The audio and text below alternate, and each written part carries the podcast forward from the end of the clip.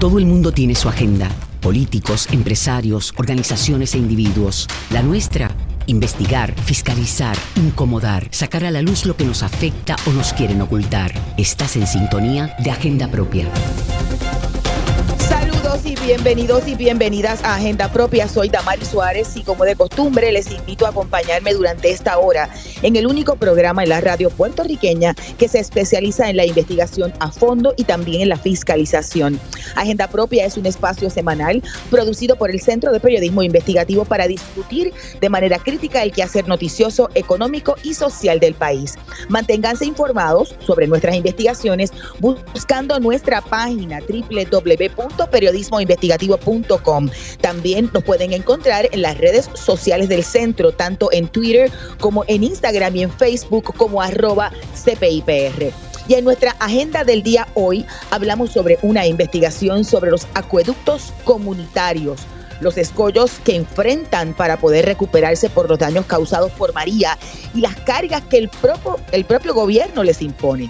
¿De qué se trata? En breve le decimos. Además, en esta edición de Agenda Propia, conversaremos con una de las abogadas del CPI, la licenciada Judith Perkin, sobre la decisión de la Junta de Control Fiscal de acudir al Tribunal Supremo de los Estados Unidos para pedir evitar entregar documentos públicos. Su alegación es que le cobija la inmunidad soberana. Además del, al final del programa estaremos hablando con nuestra directora Carla Minet sobre las próximas actividades del centro. Iniciemos Agenda Propia. Esta es La Piedra en el Zapato. En la historia que lleva como título Enfrentan trabas los acueductos comunitarios para recuperarse del huracán María el periodista del centro, Rafael Díaz Torres, halló que el 31% de los acueductos comunitarios registrados a esta fecha no han podido solicitar los fondos federales para mitigar los daños ocasionados por los huracanes hace ya cinco años, en el 2017. Para hablarnos de esta investigación, conectamos ya con Rafael Díaz. Saludos y bienvenido a Agenda Propia. Saludos, Damaris, y a toda la audiencia de Agenda Propia. Yo, creo que deberíamos comenzar con, poner en, perspectiva a los, a los, amigos y amigas de Agenda Propia. ¿Qué son los acueductos comunitarios y cuántos hay en Puerto Rico? Sí, eh, en Puerto Rico hay, eh, se estima que son reconocidos por el gobierno, específicamente por el Departamento de Recursos Naturales y Ambientales, eh, unos 242 acueductos comunitarios. la gran mayoría de estos sistemas ubican en áreas rurales, eh, que tienen obviamente eh, una eh, conexión bastante limitada con lo que son los centros de los municipios, las carreteras principales. Así que se considera que estos acueductos municipales están en áreas bastante eh, retiradas, bastante aisladas de donde ubica la mayoría de la población en cada municipio.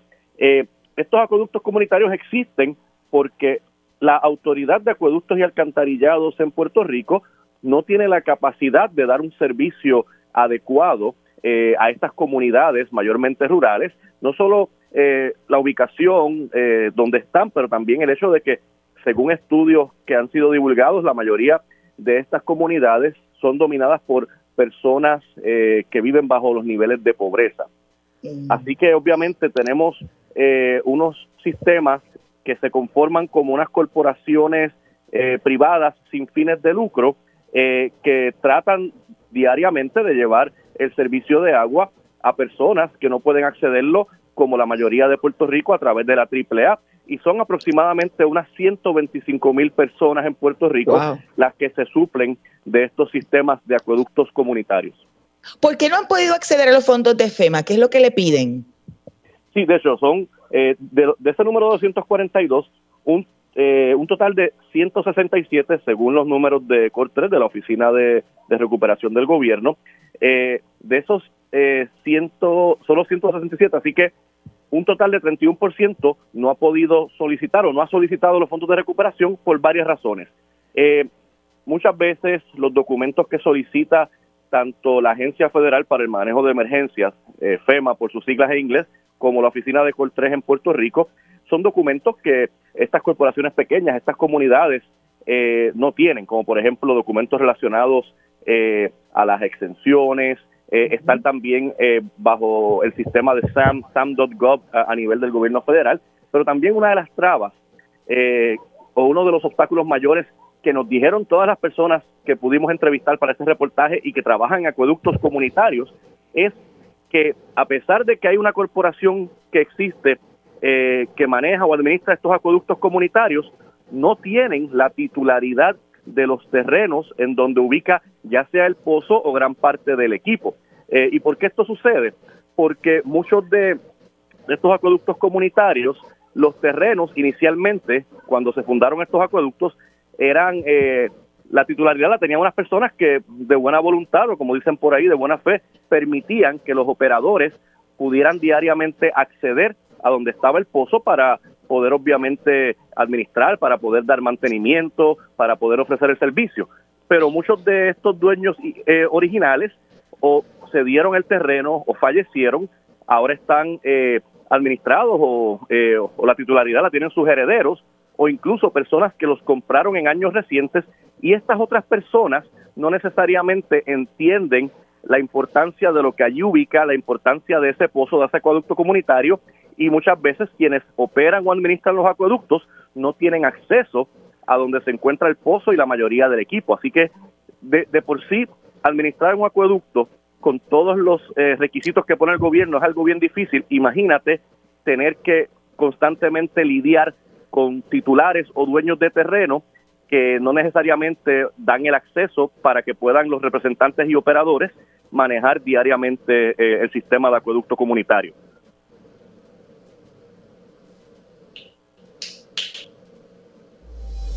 Vamos a la cita directa.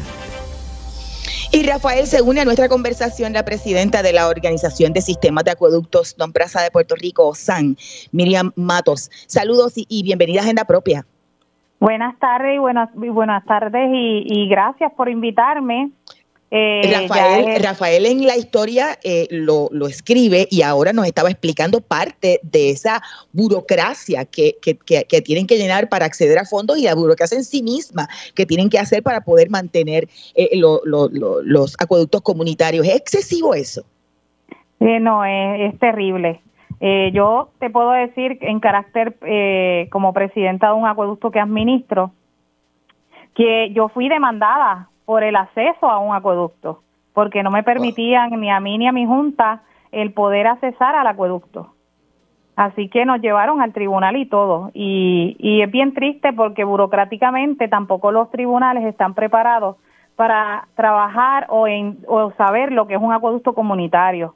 Y tuvimos tres largos años en este proceso para que al fin y al cabo llegara a un acuerdo que el acuerdo es que el camino es una servidumbre de paso.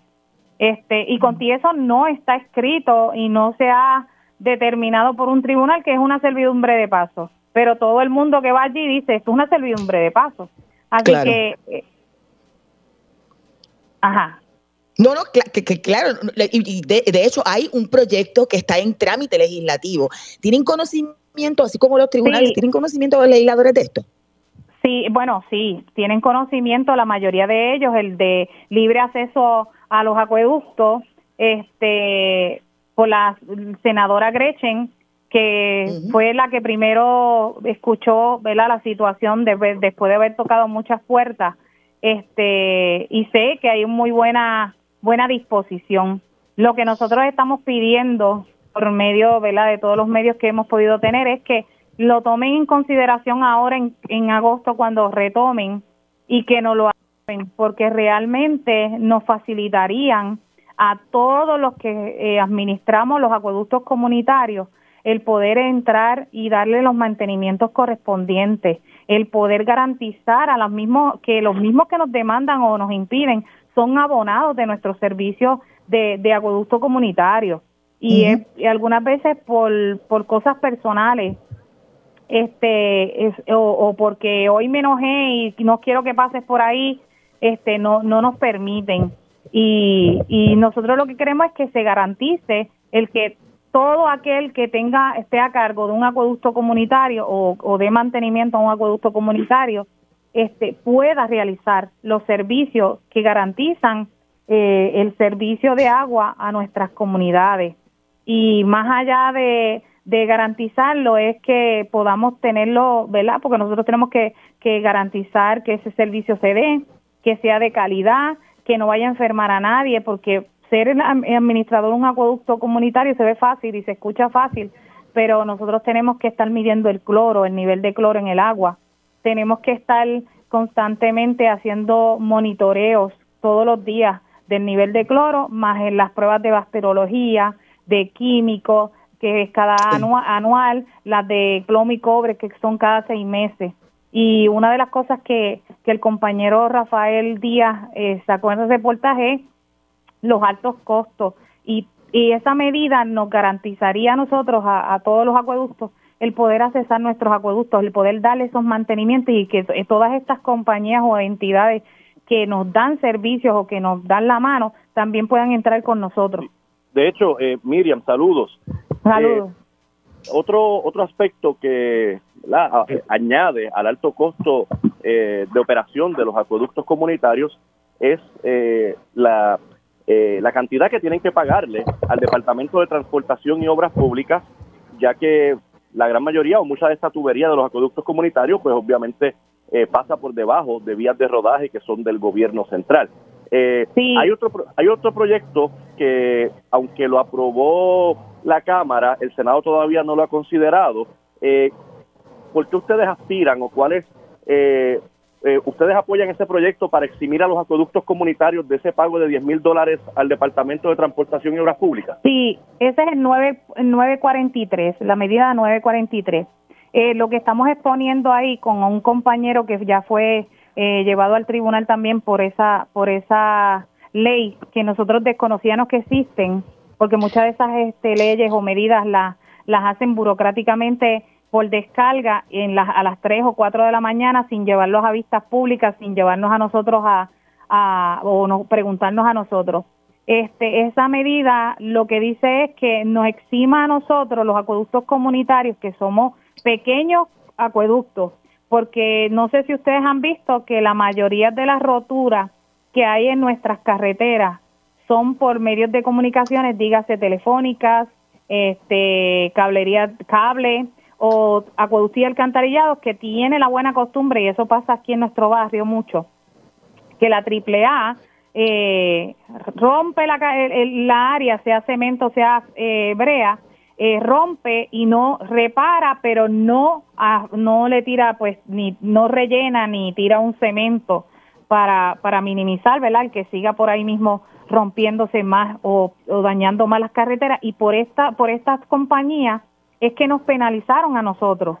entonces esa ley lo que dice de ellos es que todo el que tenga eh, tuberías soterradas eh, son penalizados o son mirados por ahí, dígase eh, eh, gas, líneas de gas, dígase eh, cablería eléctrica, todo lo que tenga que ver con tuberías soterradas, sea con flu, este, ¿verdad? con agua, líquido, este flujo, eh, cables o lo que sea, tienen que cumplir con sesco. Eh, y eso ah, nos, nos, nos este, impide cada día más, porque cada día se inventan más, más medidas que debes de ayudarnos a nosotros a poder sostener más nuestros acueductos, lo que hacen es que nos desangran.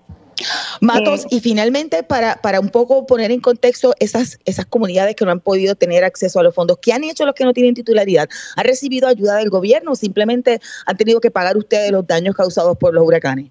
Pues mira, en estos momentos en que ustedes no lo crean, yo soy una que hablé con, con Rafael y con Vanessa y con otros más, es que nosotros llevamos desde el 2017 que hicimos el inventario de todo lo que se dañó, todo lo que sufrimos. Se planteó y fui uno de los acueductos que primero entregó los documentos a FEMA. Fue en el 2018, porque tú sabes que FEMA entró a Puerto Rico seis o siete meses después. Este, y todavía a estas alturas pasaron el dinero a, la oficina de, de Coltré y, y cada tres meses cambian, yo le digo los muñequitos, pero lo que queremos decir es los, los, requisitos. Cada tres meses ellos nos cambian o se inventan un requisito nuevo o cambian la, la forma de llevarlo. Y, también cambian el personal. El personal no es el mismo. este, cada tres meses nos cambiaban la persona que con la que tú habías entablado una conversación. Y algo que yo traje a colación era que cada vez que ya tú estabas, que habías entregado todos los documentos, porque como e, llevamos tantos años, llevamos para cinco años en esto, todavía a estas alturas nosotros hemos tenido que asumir las mejoras del acueducto y, y todavía no hemos visto ni un centavo. Entonces lo gracioso de todo esto es que está el gran, gran portal de FEMA y de Coltre, que ellos exigen que tú escribas ahí todos los meses este lo que tú hayas hecho. Entonces yo le digo, yo no te puedo escribir nada porque tú no me has dado nada. Y es como si yo, entonces te quieren obligar a que tú eh, reconozcas y, y veas, este, reconozcas y, y, y, y, le escribas que, que sí, que hay un, hay un, un, este, un proceso. Eh, que nosotros hicimos un trabajo que y ellos lo pagaron cuando no es real. Gracias, Matos, que ya tenemos conectado a nuestro próximo invitado. Escuchaban a Miriam Matos, presidenta de la Organización de Sistemas de Acueductos de Puerto Rico, OSAN. Rafael, ahora nos conectamos con Omar Pérez Figueroa, investigador de temas de manejo de agua y candidato doctoral en planificación urbana y el programa de política pública de la Universidad de, de California. Saludos y bienvenido a Agenda Propia. Saludos, Damari, ¿cómo estamos? Y saludos a Miriam, que la, escuché, por ahí hablando. Sí, y por ahí está conectado Rafael. Eh, ah, los acueductos comunitarios, sí. La historia de Rafael plantea que, que, que hay un estudio que, que, que los, estos eh, acueductos comunitarios abastecen de agua cerca de 125 mil personas, sobre todo en zonas rurales en las que la AAA no puede llegar, no le puede suplir el, eh, de forma adecuada el, el, agua. Entonces, sin embargo, no, no, le parece que lo que estaba comentando Miriam, lo que expone la nota de, de Rafael, de diferentes experiencias en diferentes zonas, es el gobierno el que en lugar de facilitar parece obstruir esta operación, que es vital para estos seres humanos, para estos ciudadanos. Sí, pues el, el panorama es, complicado. Eh, este es parte de lo que yo me dedico a investigar y por los últimos dos años, que es parte de mi, de mi tesis doctoral, es cómo los acueductos eh, comunitarios han podido manejar sus sistemas de agua en, en condiciones de desastre, ¿no? Llevamos María, Irma, este, después estuvieron los terremotos y, ahora con, la pandemia y, y sí ciertamente eh, hay, hay una serie eh, de, burocracia y, trabas que pues, ciertamente le hacen la operación de, de, los sistemas eh, difíciles, ¿no? así que es, como que se, se suman todos estos estos procesos y, dificultades, y ya estoy seguro que Miriam mencionó alguno de ellos, de, de las trabas burocráticas, eh, pero uno, uno de, los, de los asuntos principales es que aunque los acueductos comunitarios proveen un servicio de agua y, y a todas luces eh, podrían ser vistos como, como una, una agencia que provee agua, la realidad es que los, los acueductos comunitarios son mucho más que un, un simple sistema que provee agua. Ellos le dan sistemas a, a sus ancianos, en, en, ocasiones tienen centros de tutoría, eh, así que ellos proveen unos servicios sociales que son súper importantes para estas comunidades y que el gobierno no necesariamente está consciente de estos de estos procesos y, estas ayudas que le dan los acueductos comunitarios, entonces no se consideran igual y a veces eh, se entiende o, se les quiere regular de la misma forma y no es posible porque son unos sistemas que operan diferentes y tienen unas particulares eh, unas particularidades, ¿no? Este, Así que pues una de las una, de las cosas que yo eh, eh, me disculpo por mi perro que está en el fondo. Eh, una de las una de las cosas que yo trato de atender en, en, en, mi trabajo de investigación y lo que hablé un poco con Rafa es que es que sí hay que ayudar a los acueductos y sí ciertamente hay que ver cómo se llevan a cumplimiento, no muchos de ellos este no los, la calidad de agua no no cumple con, con los estándares que, que se requieren pero no cumplen porque no quieran, sino porque está todo, están todas estas, estas trabas, como mismo tú mencionas, pero en la medida que se consideren que los acueductos son estos sistemas complicados y que ofrecen todos estos servicios y que se consideren todos esos servicios, pues entonces podemos empezar a atender los diferentes problemas eh, que ellos tienen, que ellos tienen, porque considerarlo como si fuera la AAA eh, eh, no, no, no, no, es real. Sí, de hecho, Omar, eh, han mencionado algunas de algunas de las trabas administrativas, eh, como en ocasiones el, el gobierno con los requisitos eh, monetarios o reglamentarios dificulta eh, la operación de estos acueductos. Eh, pero recuerdo también en una de nuestras conversaciones que me mencionaste lo difícil que es para una comunidad organizarse, como obviamente prerequisito o preámbulo a que puedan desarrollar un acueducto comunitario. ¿Por qué esto también debe verse como eh, como un reto. Y, por ejemplo, en el caso de el inicio de la pandemia, cuando estábamos eh, encerrados, ¿cómo esto afectó la operación de los acueductos comunitarios? Sí, gracias Rafa por, por ese punto. Y sí, como que la mucho muchas de las investigaciones o cuando pensamos en sistemas comunitarios, pensamos en solamente la infraestructura de que este es un sistema, tiene un pozo, hay un tubo, coge el agua y lo distribuye. Pero se nos escapa y es, parte de lo que yo me enfoco, la parte organizativa de que se necesita para operar este sistema, ¿no? No solamente es, Juan el que aprieta la palanca y se extrae agua, eh, esto requiere una estructura, requiere un presidente, presidenta, un, un, tesorero. Y montar este tipo de estructuras organizativas eh, a nivel comunitario no, no, no es fácil, ¿no? este, además de las mismas dinámicas particulares que tienen que tienen los, mismos sistemas. Eh, por ejemplo, eh, Hacienda, le, para tú estar pues, registrado en el Departamento de Estado, tienes que tener un manual. Ok, pues, pues cómo se hace un manual de la organización, cómo se toman las decisiones, como que todas estas son piezas que, que toman tiempo y a veces una o dos personas, eh, este es un ejemplo que yo, que yo he visto en muchas comunidades, hay una o dos personas que, que sí quieren meterle mano, que sí quieren montar el acueducto, pero entonces cuando empiezan a ver cuáles son todos los pasos que se tienen que dar, pues entonces se vuelve complicado porque pues hay, hay que participar, tiene que haber una junta, la junta se tiene que reunir, eh, se tienen que, por ejemplo, también tienen que tener uno, eh, unas facturas de cómo, cómo ellos que cómo es que se va a recolectar el agua, cómo, cómo es que se, se, va a facturar. es como, una, como, como establecer una pequeña agencia de acueductos este, con, todo, con todo el entramado que eso significa.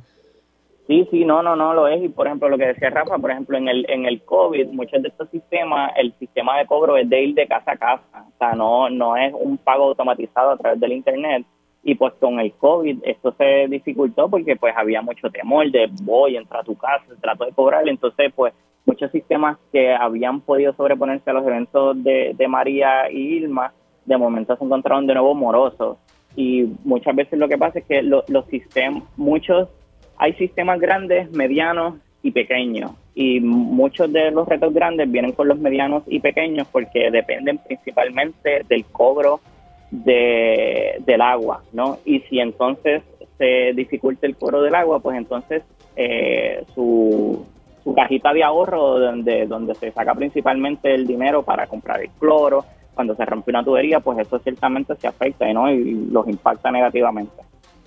Gracias a ambos. Este tema, este tema hay que seguir discutiéndolo. Imagino que Rafa seguirá eh, investigándolo porque obviamente con el asunto del cambio climático y los problemas que ha habido en términos de cambio hidrológico, eh, hay mucha preocupación de, de, los abastos de agua, sobre todo de los que puede suplir la autoridad de acueductos y alcantarillados en algunos sectores. Gracias a ambos. Escuchaban a Omar Pérez Figueroa, investigador de temas de manejo de agua, y a Rafael Díaz Torres, periodista del CPI. Pueden buscar la historia de Rafael en periodismoinvestigativo.com.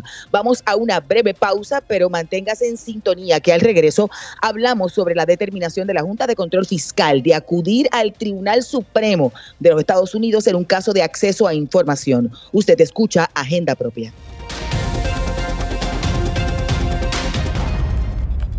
Agenda Propia regresa en breve. Ya regresamos con Agenda Propia. Estamos de regreso en Agenda Propia, el programa producido por el Centro de Periodismo Investigativo. Soy Damari Suárez y como siempre les recuerdo buscar nuestras historias en periodismoinvestigativo.com, en las redes sociales del centro, así como en el portal loschavosdemaria.com. Paramos en el semáforo de la transparencia Bueno, y eso es así en un nuevo intento por evitar la divulgación de documentos al Centro de Periodismo Investigativo. La Junta de Control Fiscal acudió al Tribunal Supremo de los Estados Unidos. Busca que este revoque una decisión reciente del primer circuito de apelaciones, el primer circuito del Tribunal de Apelaciones de Boston, que le ordena entregar información. Para, para hablarnos de este caso que el CPI lleva lidiando ya por los pasados cinco años, conectamos con la licenciada Judith Birken. Saludos y bienvenida a Agenda Propia. Saludos, Damari, saludos a todo el mundo que nos escucha. Hablemos un poco, ¿verdad? Para poner en contexto el trasfondo de este caso, que como decía en la introducción, ya lleva cinco años, esto comenzó en el 2017. Sí, entonces, eh, de hecho, la, la solicitud de documentos empieza en el 2016. Fuimos al tribunal en el 2017 y en el transcurso de estos cinco largos años, pues la Junta nos ha entregado varios documentos, pero ha retenido mucho más. Y este, el tribunal siempre nos ha dado la razón. Eh, primero el Tribunal de Distrito Federal en Puerto Rico por una decisión de juez García de 1900, 2018, perdóname, este, y que la Junta sencillamente ha ignorado que no ha entregado los documentos que la o tampoco una victoria de los documentos que, que ha retenido, porque tiene, eh, según las decisiones, pues puede retener algunos documentos si hay una justificación de gravedad para poder retenerlo y no hacerlo disponible para el pueblo de Puerto Rico. Pero el CPI ha estado luchando cinco años y hemos ganado en todos los pasos, pero ahora como último paso, la Junta ha ido al Tribunal Supremo de los Estados Unidos para impedir la imposición de, de una decisión de, de, Boston o la aplicación de una decisión de Boston del Tribunal de Primera primer circuito que dice que tiene que entregar los documentos. Ellos han perdido en todas las bases, ¿verdad? En todas las bases, incluyendo en el, en el circuito de apelaciones. Eh, eh hubo una primera entrega, ¿verdad?, de documentos, pero ¿qué razones dio la Junta para no seguir entregando el resto? Digo, ahora es la justificación legal, eh, la llamada esta eh, inmunidad soberana. ¿Verdad? Sí, pues eh, ellos han tenido distintas razones a través de los años.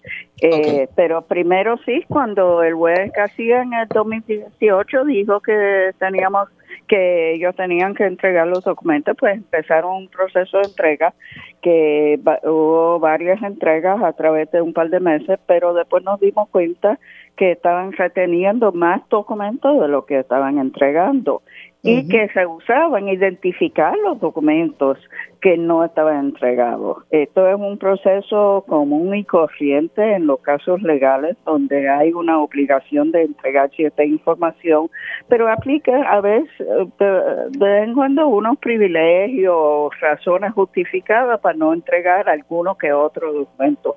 Pues surge que las excepciones eh, son mucho más grandes que las reglas en este caso y eh, la Junta eh, ha dicho distintas razones. Unos son unos privilegios, algunos son legítimos como abogado cliente, otros son del famoso privilegio deliberativo. Eh, que es lo que levanta muchas las agencias de gobierno cuando nos quieren entregar documentos, pero otros son así de sencillo como que sería muy dañino al pueblo de Puerto Rico si entregáramos estos documentos. Sí, estaba leyendo en el, en el, en el recurso que, que sometieron ante el Supremo que, que plantean que, que interferiría con la recuperación de Puerto Rico o porque podría poner en mi, no, poner por escrito ¿verdad? Este, las decisiones sensitivas. Sí, este, ellos ahora están planteando ante el Tribunal Supremo de Estados Unidos eh, una controversia en particular que es eh, que se basa en lo que se llama la enmienda 11 a la Constitución norteamericana que dice básicamente que tú no puedes demandar a los estados bajo ley estatal y otras disposiciones en el Tribunal Federal. Sin embargo, la ley promesa dice que eh, que la Junta eh, son varios pasos, y tengo que decirlo. Uno es que la Junta es una entidad del gobierno de Puerto Rico según la ley promesa. Nosotros lo pagamos y supuestamente aplica la Constitución de Puerto Rico a la Junta. Segundo, si vamos a cuestionar una actuación de la Junta, tenemos que ir al Tribunal Federal. Pero después la Junta viene y dice que tú no puedes ir al Tribunal Federal porque sería una, eh, un ataque a la supuesta soberanía de Puerto Rico si permitieran que eh, accediéramos a los documentos a través del caso ante el Tribunal Federal. Ok, pero es, esa es lo que la, llama la, inmunidad soberana, licenciada, este que te aplica a, los gobiernos, pero, pero como muy bien señala, entonces no habría no habría forma de demandar a la Junta, porque tu promesa dice que no puede ser en la local y ellos dicen que, no puede ser la federal. Hay distintos tipos de, eso, de eh, inmunidades, pero esto no es el clásico de inmunidad soberanía, porque eso es otra otra otro concepto, pero es, la, es algo bien similar que es que limita el acceso al foro, al foro judicial para cuestionar. Aquí no hay problema de inmunidad soberana, eh, ni en el sentido de que eh, se ha decidido por muchos años, muchas décadas en Puerto Rico que el acceso a información derecho constitucional en la medida que Puerto Rico goza o no goza, pero en la medida que goza de una soberanía, lo ha cedido ante la solicitud de documentos que hay que dar los documentos. Pero el problema es dónde acudimos cuando una entidad que por ley se define como parte del gobierno de Puerto Rico rehúsa cumplir con su deber constitucional y la Junta tiene el deber constitucional de entregar los documentos. Pero los, los tribunales hasta ahora no le han, no le han creído el planteamiento, ¿verdad? La, teoría este, legal de, la Junta. E, eso es lo que va a ver ahora el Tribunal Supremo. Hablemos un poco del caso. Perdón. Perdón, que no le escuché la pregunta bien. Ah, no, no, no, de hacer el comentario de que hasta el momento los tribunales, tanto en primera instancia como en el circuito de apelaciones, no han creído el argumento que, que posa la Junta. Esto es lo que está ahora ante el Tribunal Supremo de los Estados Unidos. Procesalmente, ¿verdad? ¿Qué fue lo que radicaron? ¿Cuál es el recurso? ¿Cuáles son los próximos pasos? Hay términos. Bueno, ante el Tribunal del Primer Circuito estaba el planteamiento, estaba el planteamiento ante el Tribunal de, Federal en Puerto Rico, pero ahora como último recurso han acudido al Supremo con ese planteamiento, es el único planteamiento. Pero habla, uno tiene que notar que hay una ironía, si, si lo decimos, o, este, se puede ir más allá de eso, decir, ¿cómo es posible que la Junta que es la que interviene a diario con la eh, soberanía tal y como existiera de Puerto Rico en términos de tomar decisiones va por encima de la legislatura del gobernador de Puerto Rico, etcétera. Ahora está planteando que nosotros el Centro de Periodismo Investigativo que realmente lo hace a nombre del pueblo este, no puede acceder a documentos sobre lo que está haciendo porque afectaría la soberanía de Puerto Rico. No es un planteamiento un tanto, yo diría, insultante. Sí. Eh, en el caso del, del, cuando estaba ante el circuito de apelaciones, hubo muchos amigos de la Corte eh, de, de, organizaciones locales, pero también internacionales vinculadas a los derechos eh, y, y, al periodismo. este, ¿qué, va a pasar ahora? Quizá un poco eh, para hablar del, del, proceso, está radicado en el Tribunal Supremo, pero el, el, Supremo de los Estados Unidos no es como el de Puerto Rico, que está obligado a ver casos. Este, esto, esto lo decide el Tribunal Supremo. decide pero, pero en el contexto de Estados Unidos, eh, aceptan una cantidad mínima de los casos radicados. No sé exactamente los números, pero puede ser un 2% o algo así. Es bien difícil lograr porque es una revisión totalmente discrecional.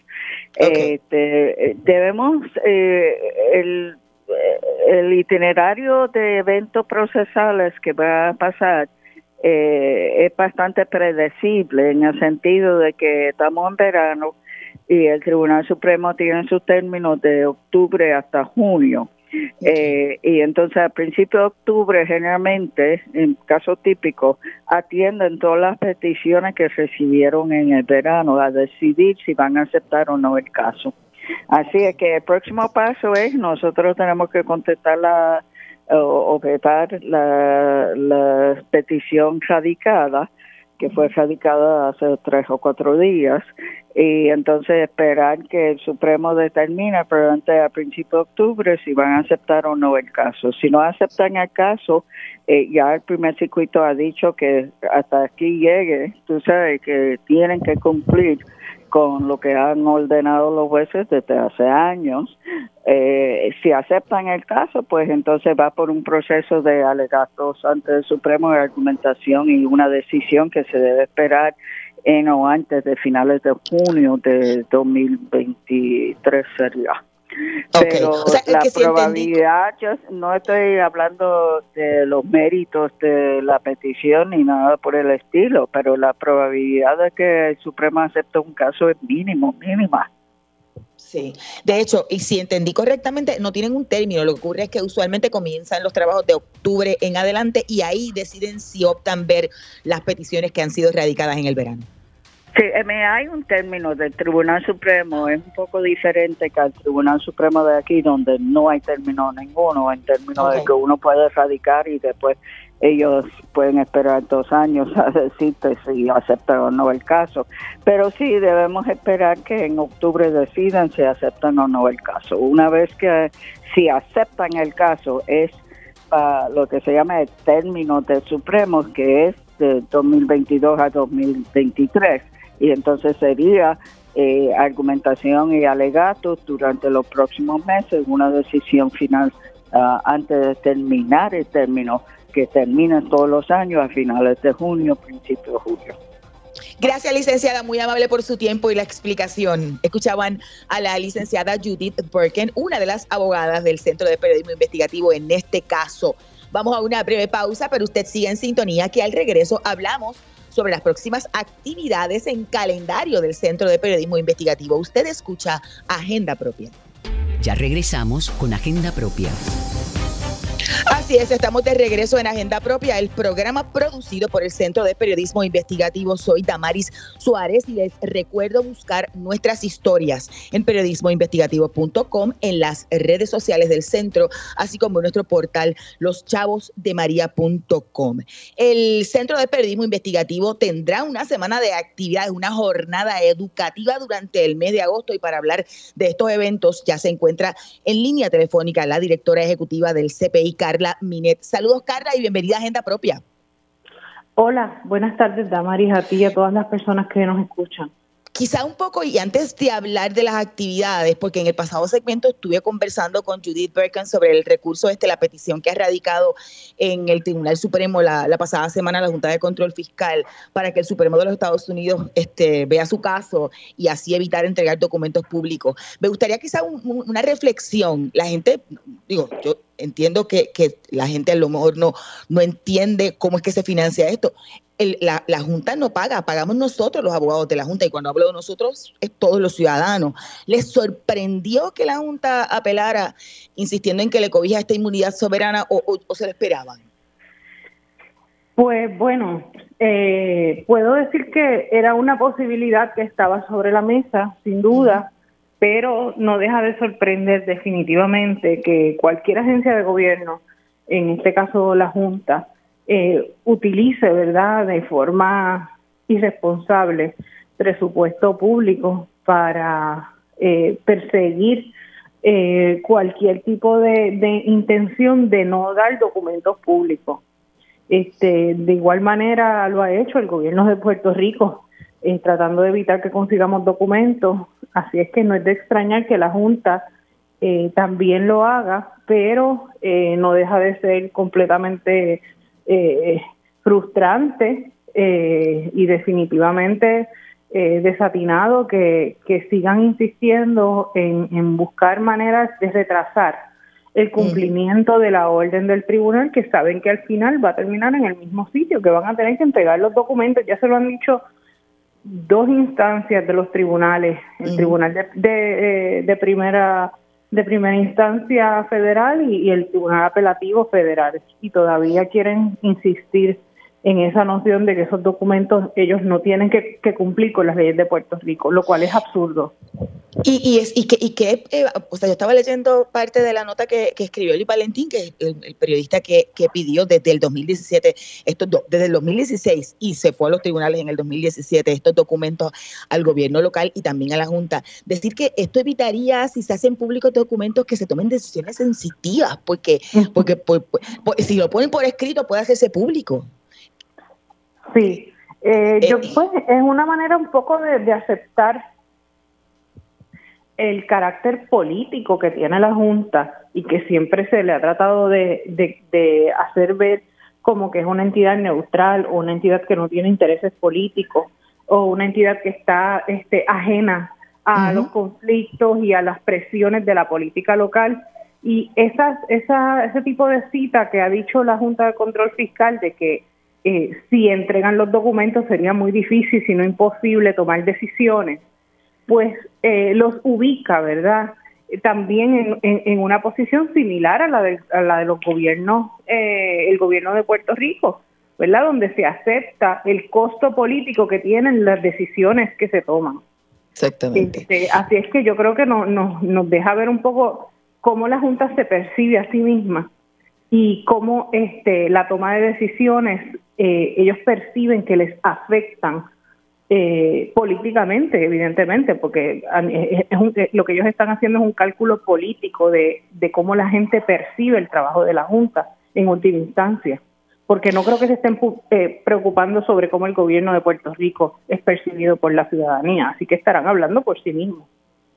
Y, en el caso del, tribunal local regresó a primera instancia luego de una decisión del Tribunal Supremo, ¿verdad? Este, eh, eh, en este caso se le había dado un término por el juez de primera instancia. ¿Han entregado documentos o todavía AFAF no ha entregado documentos? Todavía no han entregado, pero sí tienen un plazo, eh, creo que es para septiembre, para hacer la primera entrega de documentos. Y, y sí, el, el, el, el juez les, le, Martínez Giovanetti les, les dijo que tenían que buscar mecanismos para entregar eh, y producir un calendario para entregar los documentos, este, so pena de desacato, y que tenían que buscar mecanismos menos onerosos de los que ellos estaban proponiendo, porque ellos querían cobrar eh, más de 150 mil dólares por, producir los documentos que, que, que se le están pidiendo. Eh, lo cual es insostenible y es un costo que no puede asumir ni el gobierno de Puerto Rico ni el Centro de Periodismo Investigativo. Así es que este, se le ordenó buscar otros mecanismos costo eficientes para poder producir la información que les toca producir.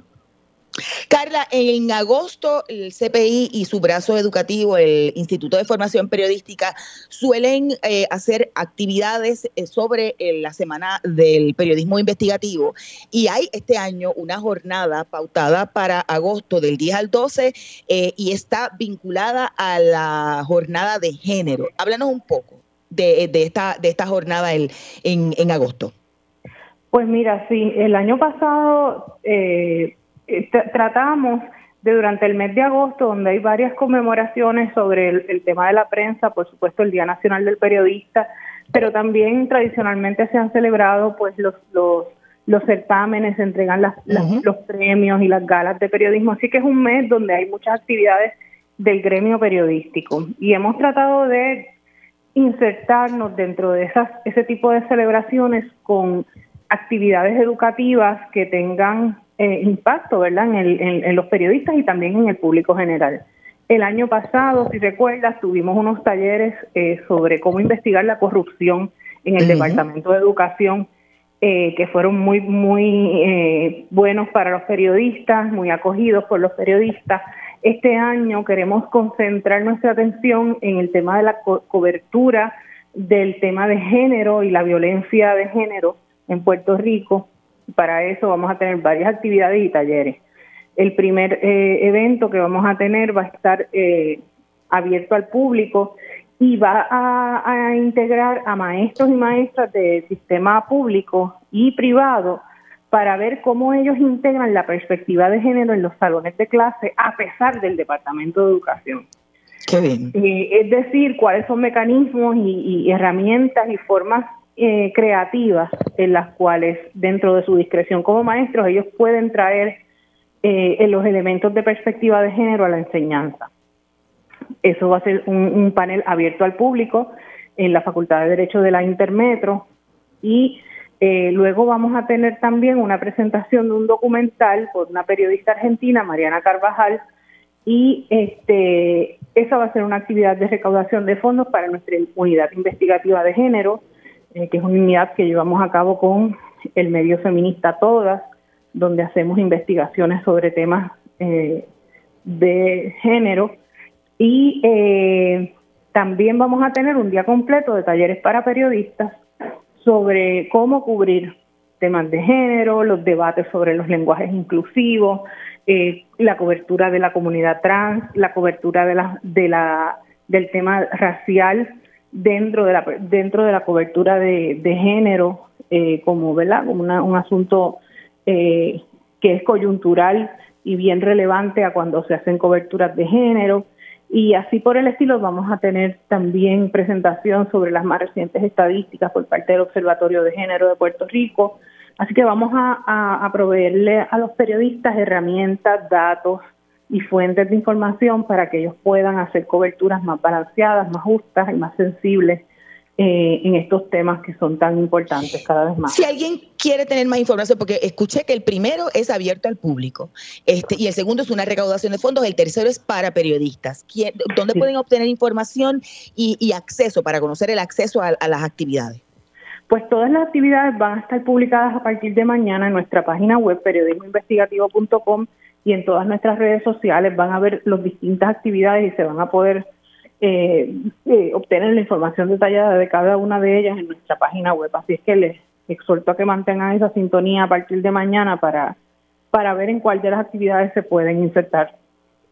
Y, finalmente, en una reflexión, eh, imagino, bueno, no solamente eh, se ha creado esta unidad investigativa en, de, género este, entre el CPI y todas, sino en medio de una eh, declaración de emergencia desde el año pasado sobre la violencia de, género en Puerto Rico y el debate tan importante que se ha dado es sobre de, diferentes visiones, ¿verdad? Este, sobre la necesidad y, y otros que dicen que no de un currículo con perspectiva de género cuán importante es eh, este tema, ¿verdad? Que ha sido escogido por el, por el instituto para que gire alrededor de, de, de, estas, de estos talleres educativos.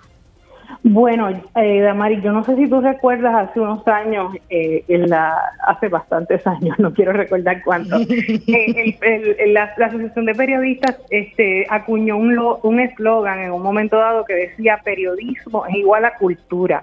Eh, eh, es decir, eh, ¿verdad? Era, era un eslogan que, que enfatizaba el rol que tiene el periodismo en la cultura de un país y cultura en su más amplio sentido. Así es que cuando hablamos de cambios culturales, como los que requiere tener una sociedad más equitativa, más justa, donde es respetado el tema de las diferencias y, la, y, la, y el género, ¿verdad? Con todas sus diversidades, eh, es importante cuál es el rol que juega el periodismo, si somos espectadores de, de esos cambios culturales o si queremos ser partícipes. Y en el centro queremos ser partícipes. Por eso establecimos la unidad y por eso esta semana se la estamos dedicando a este tema. Qué bueno, bueno, pues ya saben que a partir de mañana pueden tener información sobre estas actividades del 10 al 12 de agosto, todas desde la perspectiva de, género.